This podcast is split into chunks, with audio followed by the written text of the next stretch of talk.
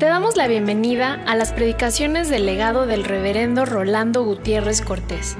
Esperamos que sea de bendición e inspiración para tu vida.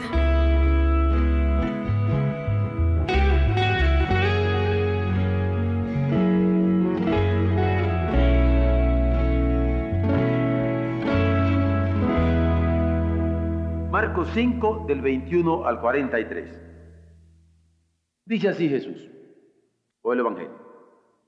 Pasando otra vez Jesús en una barca a la otra orilla, se reunió alrededor de él una gran multitud y él estaba junto al mar.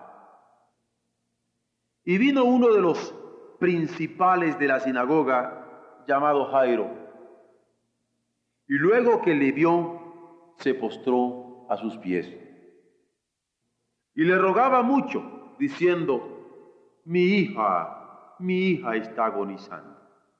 Ven y pon las manos sobre ella para que sea salva y vivirá. Fue pues con él y le seguía una gran multitud y le apretaban. Pero una mujer que desde hacía doce años padecía flujo de sangre y había sufrido mucho de muchos médicos y gastado todo lo que tenía y nada había aprovechado, antes le iba peor, cuando oyó hablar de Jesús, vino por detrás entre la multitud y tocó su manto, porque decía, si tocare tan solamente su manto, seré salva. Y enseguida la fuente de su sangre se secó y sintió en el cuerpo que estaba sano de aquel azote. Luego Jesús, conociendo en sí mismo el poder que había salido de él, Volviéndose a la multitud, dijo, ¿quién ha tocado mis vestidos? Sus discípulos le dijeron, ves que la multitud te aprieta y dices, ¿quién me ha tocado? Pero él miraba alrededor para ver quién había hecho esto. Entonces la mujer, temiendo y temblando, sabiendo lo que en ella había sido hecho, vino y se postró delante de él y le dijo toda la verdad. Y él le dijo, hija, tu fe te ha hecho salva, ve en paz y queda sana de tu azote. Mientras él aún hablaba, vinieron de casa del principal de la sinagoga diciendo, tu hija ha muerto, ¿para qué molestas más al maestro? Pero Jesús, luego que oyó lo que se decía, dijo al principal de la sinagoga, no temas, cree solamente. Y no permitió que le siguiese nadie, sino Pedro, Jacobo y Juan, hermano de Jacobo. Y vino a casa del principal de la sinagoga y vio el alboroto y a los que lloraban y lamentaban mucho. Y entrando les dijo, ¿por qué alborotáis y lloráis? La niña no está muerta, sino duerme. Y se burlaban de él. Mas él, echando fuera a todos, tomó al padre y a la madre de la niña y a los que estaban con él, y entró donde estaba la niña. Y tomando la mano de la niña, le dijo, Talita Kumi, que traducido es, niña, a ti te digo, levántate. Y luego la niña se levantó y andaba, pues tenía doce años, y se espantaron grandemente. Pero él les mandó mucho que nadie lo supiese y dijo que se le diese de comer. Como les digo, es un pasaje que hemos visto varias veces, lo hemos analizado desde muchos ángulos, pero que ahora lo voy a ver como un antecedente, como un preludio, como una preparación de Jesús para que sus discípulos aprendieran a predicar. Veamos. Al retornar Jesús a Galilea, a Nazaret, está en Galilea, a Nazaret, parece que le va diciendo, muy bien mis hijos, en marcha, en marcha, en marcha. Es decir, si ellos estaban pensando en que solo se trataba de andar allí siguiendo al Señor de una manera pasiva, escuchándole, deleitándose con su palabra, como que el Señor les dice, no, en marcha, porque ya a mero les toca. Quiero prepararlas un poquito más y quiero que ustedes se den cuenta de cómo lo voy a preparar.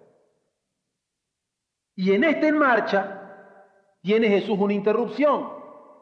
La interrupción de un jefe de sinagoga, de un principal de la sinagoga que le va a decir que su hijita estaba mala, que estaba enferma y que quería que se la fuera a sanar.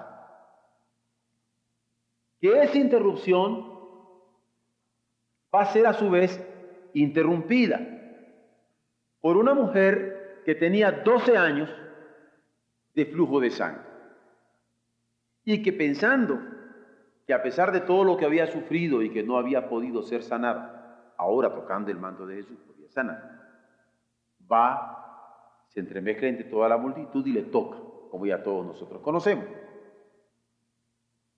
Jesús va seguido de los suyos, va en marcha, va a prepararlos y es interrumpido.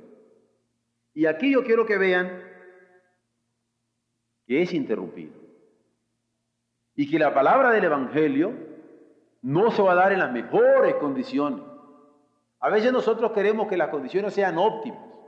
Quisiéramos que toda la gente estuviera sentada y calladita y entonces nosotros podemos predicar. El Señor va a prepararlos a predicar el Evangelio a tiempo y fuera de tiempo, con interrupciones o sin interrupciones. Es más, ¿quién le interrumpe? Un principal, un jefe. Y a veces impone eso. Que alguien que lo para uno a medio camino, le interrumpe. Una. Pero ¿quién interrumpe la interrupción? Una mujer. Una mujer impura. Y no solamente impura, sino que ya estaba acomplejada, diríamos ahora.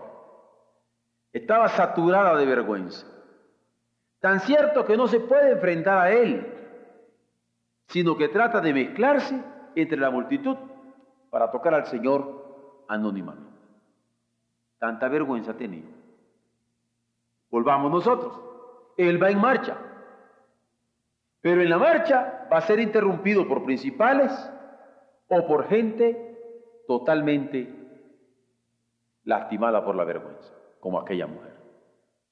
Alguien que tenía mucha importancia y alguien que ya no tenía ninguna. Alguien que podía reclamar atención, que le habla de frente y que le dice, ven para que sanes a mi hija, y alguien que ni siquiera se consideraba capaz de hablarle, mucho menos de reclamarle, y por eso se esconde. La interrupción puede ser de diferente tipo, desde diferentes personas y por diferentes circunstancias. Ese es uno. Por otro lado, en marcha, sobre muerte o sobre enfermedades, el Evangelio tiene que ser predicado. Y el hecho de que en aquel momento Jesús fuera interrumpido, no quiere decir que no iba a seguir adelante predicando el Evangelio del Rey. Que la interrupción fuera de muerte, tampoco le iba a interrumpir. Que fuera de enfermedad, mucho menos. La muerte y la enfermedad son usadas por el Señor para dar el Evangelio del Reino. A veces nosotros andamos rehuyendo las situaciones de muerte, pero no.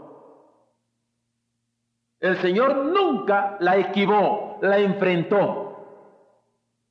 A veces andamos rehuyendo las situaciones de enfermedad, máxime las que nos dan vergüenza, pero el Señor no las rehuyó, las enfrentó. A pesar de la muerte y por encima de ella, a pesar de la enfermedad y por encima de ella, el Evangelio del reino tiene que seguir siendo anunciado.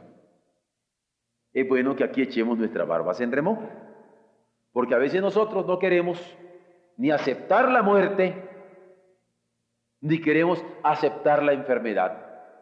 Y nos parece que por aceptar la muerte y enfrentarla, se va a parar la palabra de Dios. O por aceptar una enfermedad, se va a parar el anuncio del reino, en manera alguna por encima de la muerte y por encima de la enfermedad el Evangelio del Reino tenía que ser anunciado. Por eso vamos a Nazaret, en marcha. Pero es que nos están interrumpiendo, no importa, lo atendemos. Aquí viene otra interrupción sobre la interrupción, no importa, la atendemos. Es más, Crisóstomo, un extraordinario orador sagrado, que es conocido como uno de los más grandes padres de la iglesia, llega a decir, fíjense ustedes en este pasaje, que el Señor se espera a que muera la muchacha. Porque tan cierto que cuando está el Señor sanando a aquella mujer que le llegan a avisar al principal y le dicen, ya tu hija murió, ¿para qué lo molestas? Y espera que se muera, dice, porque él quería hacer sentir que sobre la muerte, verificada por todos, su poder era posible para levantar a aquella muchacha. Y él dice, recopilando, así había hecho con Lázaro. Permite que muera. Y pasa un día, y pasan dos, y pasan tres, y hasta el tercer día es cuando va a llegar para que su gloria fuera manifestada plenamente. ¿Por qué? Porque muchas veces también en situaciones como la de Lázaro, su hermana, y por eso le decía muchacha, va a decir, si, si tú hubieras estado aquí, Señor, mi hermano no hubiera muerto. Pero él, mostrando que es capaz de dar vida a pesar de uno, dos o tres días de muerte, le dice, no te he dicho que si creyereis, no te he dicho que si creyereis, verás la gloria de Dios. Pues para mostrarlo, le dice, Lázaro, ven fuera. Y Lázaro se levanta. ¿Por qué? Vamos en marcha. Vamos del mar de Galilea rumbo a Nazaret con estas interrupciones tan severas como la muerte o tan duras como esta enfermedad vergonzosa que tenía ya acomplejada aquella mujer, pero que la va a superar el Señor con su poder y con su Así está preparando a sus predicadores que no porque alguien se murió dejaron de predicar, no porque alguien se enfermó se acabó el poder del reino, sino por encima de la muerte y por encima de la enfermedad debían aprender a llevar adelante. Por otro lado, vean ustedes cómo la resurrección de los muertos o la sanidad de los enfermos son elementos fundamentales, de lo cual no debe asustarse ningún predicador del reino. ¿Por qué asustarnos si el Señor levanta a los hombres de los muertos? ¿Por qué asustarnos si el Señor levanta a los enfermos de su, sanándolos en un momento dado?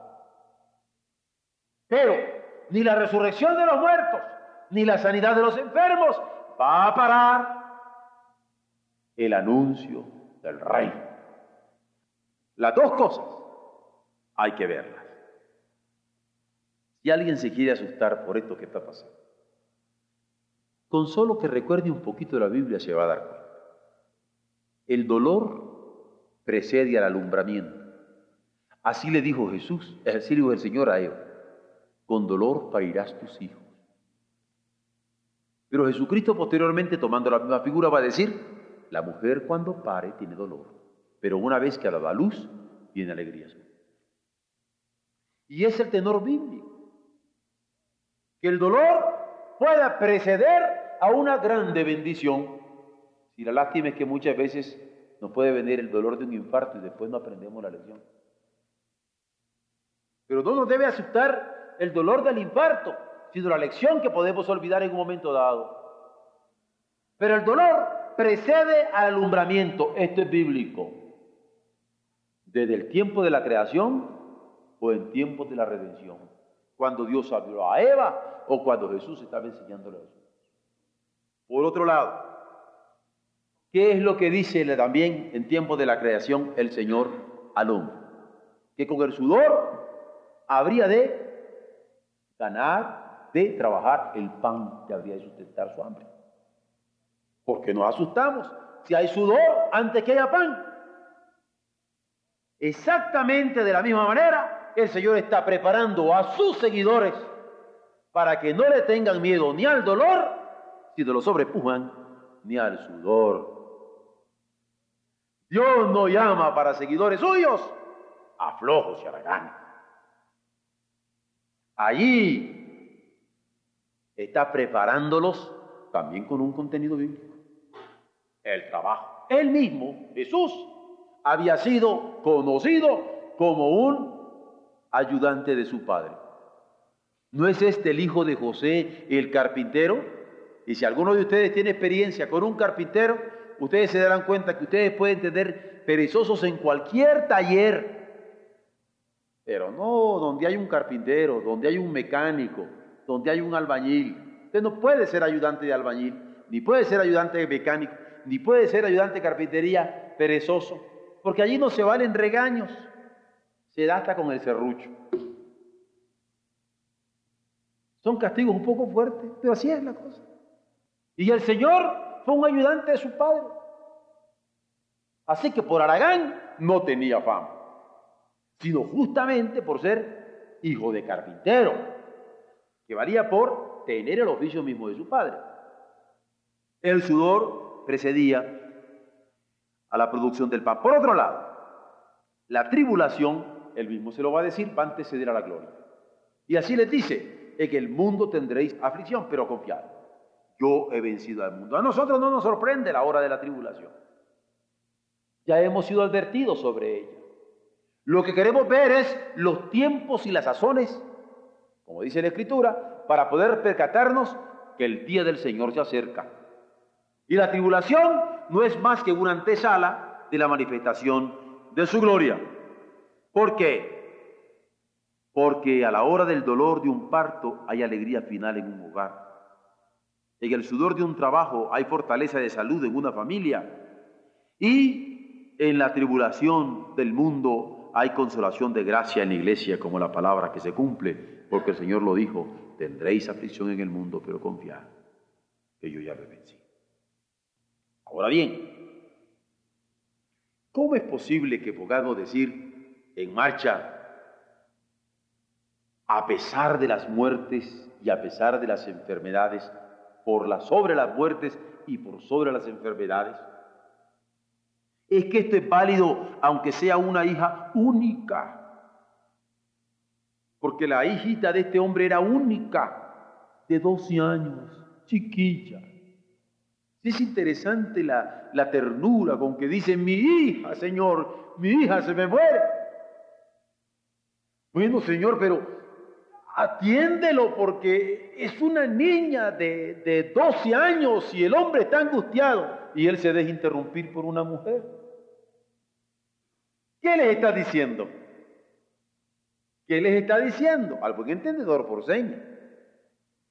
Hay que seguir actuando en la siembra del reino en medio de las presiones de un dolor o en medio de las presiones de una, de una enfermedad y lo que nos venga la mano para hacer, hay que hacerlo según las fuerzas.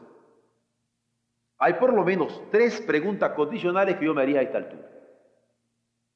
Si ha de cambiar la tierra, porque dice la Escritura que la tierra y el cielo pasarán, si ha de cambiar la tierra, ¿por qué no podría cambiar un cuerpo muerto a cuerpo de vida? No tenemos por qué ponernos preocupadísimos porque alguien está al borde de la muerte. Si la tierra va a cambiar, ¿cuánto más nuestros cuerpos serán plenamente glorificados? ¿Por qué tanto susto? ¿Por qué perturbar el Evangelio del Reino por una incidencia temporal? Porque ciertamente esta es temporal. La vida que en él tenemos es eterna. Pero hay otra segunda pregunta condicional. Si ha de cambiar el mar, porque el mar dará sus muertos, ¿qué de una vida? Porque si un cuerpo pasa vida, una vida pasa gloria. O una tercera pregunta condicional. Si ha de cambiar el universo, ¿qué de la gloria? Hacer alabanza del Señor. Entonces, si alguien le preguntaba, Señor, aunque sea una niñita de 12 años y siendo la única, ¿debemos seguir adelante por sobremuerte y enfermedades en la proclamación del reino? avanti, le dice el Señor, en buen italiano. Adelante. La proclamación del reino sana enfermedades, levanta muertos, atiende necesidades, pero la cosa va para allá. Pero es más, podría haber otra segunda pregunta de base. Aunque sea una mujer enferma de vergüenza, ¿por qué no nos quedamos aquí atendiéndola? Ya la levantaste ciertamente, ya se sanó. ¿Por qué no vamos a su casa a hacerle una ayudita y ponerla ya más arreglada? Pobrecita, 12 años ha estado así. Es interesante que el Señor no se pone a hacerle ese ejercicio de rehabilitación. Cuando Él dice, levántate, manda, toma tu lecho y anda. Dios no pone muletas. Hace que cada quien se ponga sobre sus pies y comience a caminar y a tener la capacidad de volar, de sostenerse, de mantenerse en la naturaleza de su reino. Es más, si es sanada, si es sanada esta mujer, el flujo de sangre, ¿por qué no podía incorporarse al mundo? Si ya está sana, que se incorpore y que trabaje y que luche y que haga su vida normal. Además, si ha experimentado la fe, porque así se le acercó al Señor, si tocare tan solamente el borde de su mano, seré salva si ella ha experimentado la fe y lo que aquella fe le dio porque ella sintió que era sana de su azote, ¿por qué no podía experimentar la bondad del Hijo de Dios? ¿Por qué no podría ahora anunciarlo? Sanada podía incorporarse. Experimentado la fe, podía anunciar. ¿Ustedes creen que es sensato que alguien diga, yo he experimentado por fe que el Señor me ha sanado, pero no puede anunciar al Señor. Está medio raro. Mucha fe, mucha fe, pero, pero poco testimonio. Pero además, si ha conocido el poder del Señor, ¿por qué no testificar de él? ¿Qué impide testificar? Por eso si acaso los apóstoles estaban con alguna duda, ¿y por qué tenemos que seguir, Señor? Aquí quedémonos. Si está bonito el lago de Galilea, ¿por qué tenemos que irnos a Nazaret? Más si hubieran sabido del rechazo, como él indudablemente lo sabía. Adelante. Sobre muerte y sobre enfermedades, sobre interrupciones de diferente índole, adelante.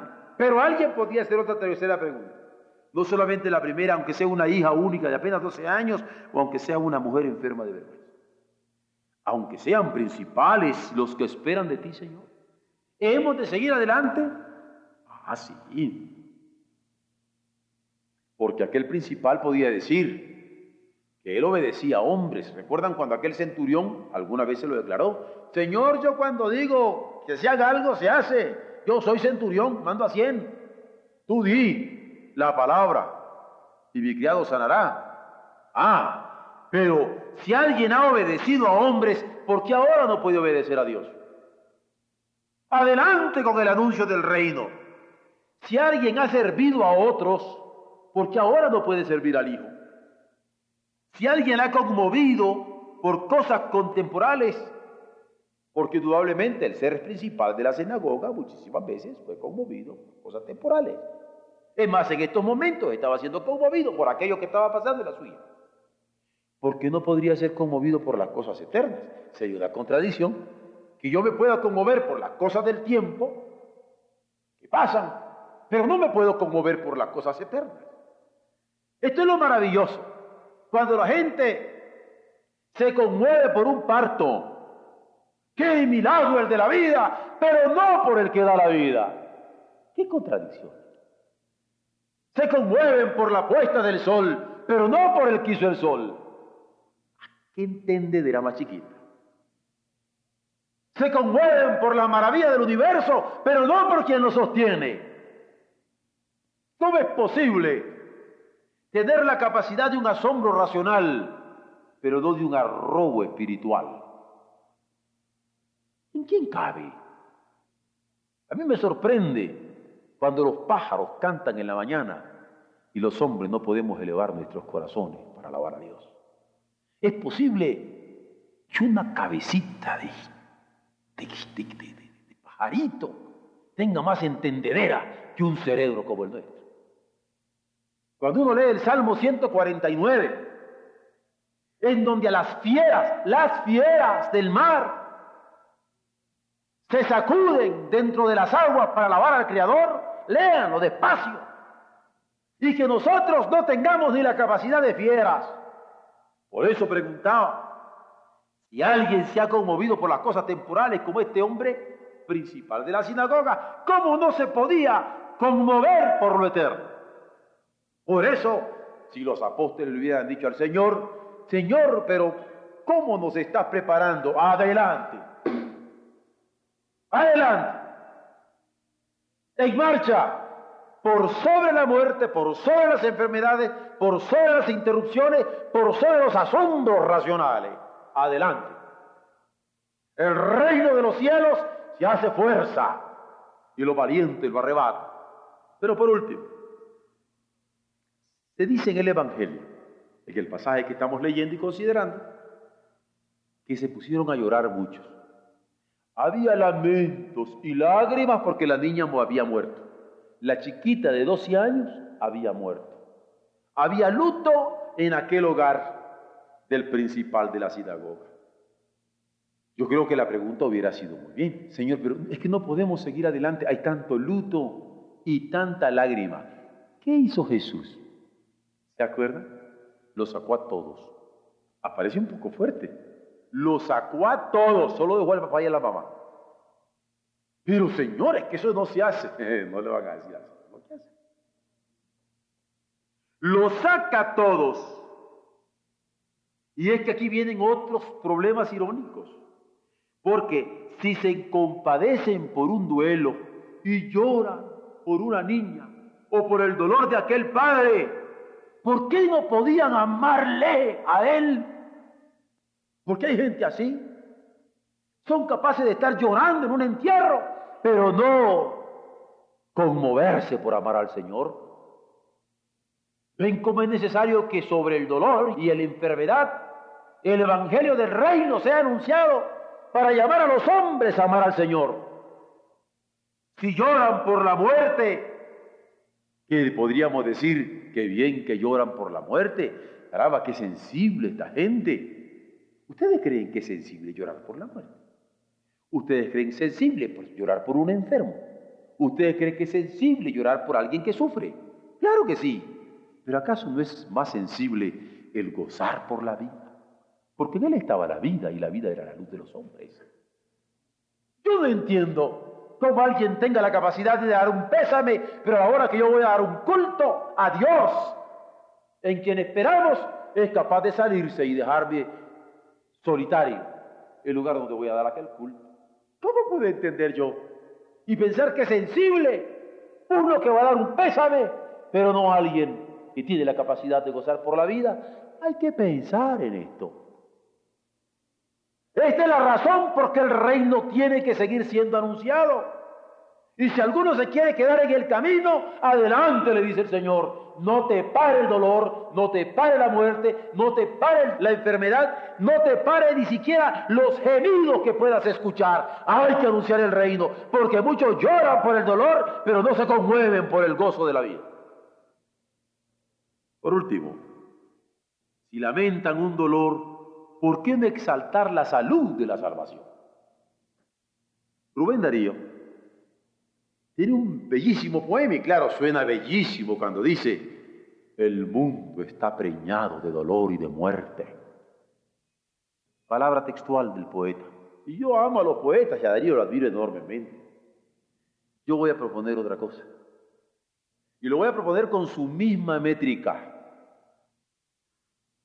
Porque de acuerdo al Evangelio, el mundo no está preñado de dolor y de muerte, sino el mundo está preñado de salud y de vida, tan cierto como que está esperando, está esperando la manifestación de los hijos de Dios para ser liberado, dice la Escritura.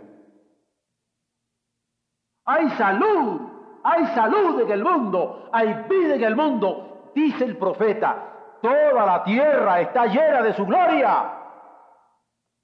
Ah, si nosotros tuviéramos la conciencia de ver en el mundo la obra de Dios y percatarnos la gravidez de salud y de vida en que se encuentra, tendríamos mucho más optimismo en medio de tanto dolor y de tanta muerte en que el hombre por su pecado sí está metiéndonos a cada rato. eso hay que esperar adelante el alumbramiento de la eternidad. Y somos anunciadores del reino, por lo tanto.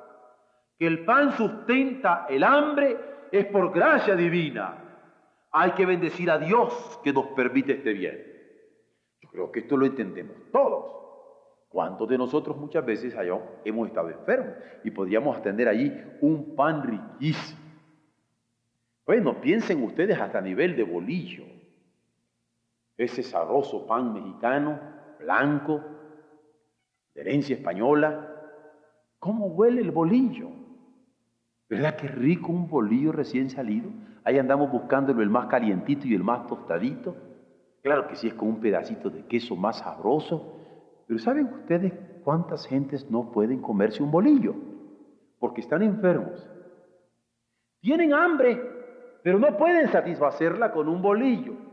En estos días yo le estaba odiando con mi casa, porque mi señora está a dieta de carbohidratos. Y me da pena porque yo me como una tortillita y ya está sufriendo pero me la como. Y yo me como un pancito rico y hasta con mantequillito la cosa, ¿ah? y ya no puede comer carbohidratos. ¿Por qué pongo este ejemplo? El pan no es lo que satisface el hambre. No nos equivoquemos. Vean ustedes que hay elementos de gracia que van a satisfacer. Hay otros que pueden comer y comer y comer y comer y no se sacian nunca también, que tienen grandes problemas. Ahí le dejamos esos, esos asuntos a los endocrinólogos, pero tienen grandes problemas. Ahora, lo que me llama la atención es que la gente pueda conmoverse, aún a niveles sensoriales, por el olor, por el sabor, por un pedazo de pan, pero no por la gracia de Dios. Es posible que nosotros tengamos una sensibilidad animal, pero no espiritual. Por eso es que hay que seguir anunciando el Evangelio del Reino. No disparemos en los sentidos, va a decirles el Señor. Y allí los está preparando. En marcha, por encima del dolor y de la enfermedad. Que haya que bendecir a Dios en medio de la aflicción del mundo, sabiendo que esta no es la situación última, es hermoso, porque esto nos lleva a confiar plenamente en Él, sabiendo que Él ha vencido al mundo. Porque podríamos asustarnos como el domingo con un temblor, ¿no? que es 5.7 de escala, etc. En el mundo, en el mundo, tendréis aflicción, más confiar. Yo he vencido al mundo. Aquí se me viene a la mente de esas cosas que a ustedes también se les vienen. Salmo 46. Dios es nuestro amparo y fortaleza. Por tanto, no temeremos, aunque la tierra sea removida y se traspasen los montes al corazón. ¿Por qué? Porque a veces nosotros podíamos estar inquietos por la tribulación y no por el Dios que nos está rodeando. ¿Cómo es posible? Por eso el Señor, estoy poniendo como antecedentes, el Señor, estoy poniendo como antecedentes, va a forjar a sus predicadores ante esta capacidad de seguir adelante a pesar de las circunstancias que los rodean. Porque por encima de muerte y enfermedades deben proclamar el Evangelio. La verdad de fondo es que lo eterno sobrepuja lo temporal. Porque la muerte no es eterna, es temporal. Porque la enfermedad no es eterna, es temporal. Y lo eterno lo sobrepuja siempre. Esta es la primera lección que hay que aprender en la escuela de homilética de Jesucristo, que somos herederos de vida eterna, proclamadores de vida eterna, sensibles a lo eterno, desplazándonos en pasos de seguridad, sabiendo que el cielo y la tierra pueden pasar, pero su palabra es la que nos sostiene, nos sustenta, nos alienta, nos anima, nos dirige, nos conduce. Esa no pasará. Para seguir al Señor hay que doctorarse en rechazo. Me rechazan aquí, me rechazan allá, y yo no voy a decir, ay, pues me acomplejaron, y me rechacen todos para allá. El rechazo culminante fue la cruz, y el rey se levantó. Pero esta es la segunda lección para los predicadores. Así que es una invitación llena de cariño para la escuela de homilética de Jesús. ¿Cómo preparó, Señor, sus predicadores? Hay una gran consolación en el pasaje que he leído ahora, ya lo hemos visto en muchas ocasiones, de cómo el Señor atiende nuestras enfermedades, atiende nuestro dolor, atiende nuestro duelo, atiende nuestro luto. Y eso está cierto. Pero en el trasfondo al cual nosotros estamos viendo como proclamadores del reino está esta preparación. Espero que haya quedado claro para que habiendo puesto la mano en el arado, nos miremos atrás. Porque el que pone la mano en el arado y mira atrás, no es digno de él. No se puede volver atrás. En marcha, sobre muerte, sobre enfermedad. Vamos a Nazaret. Amén.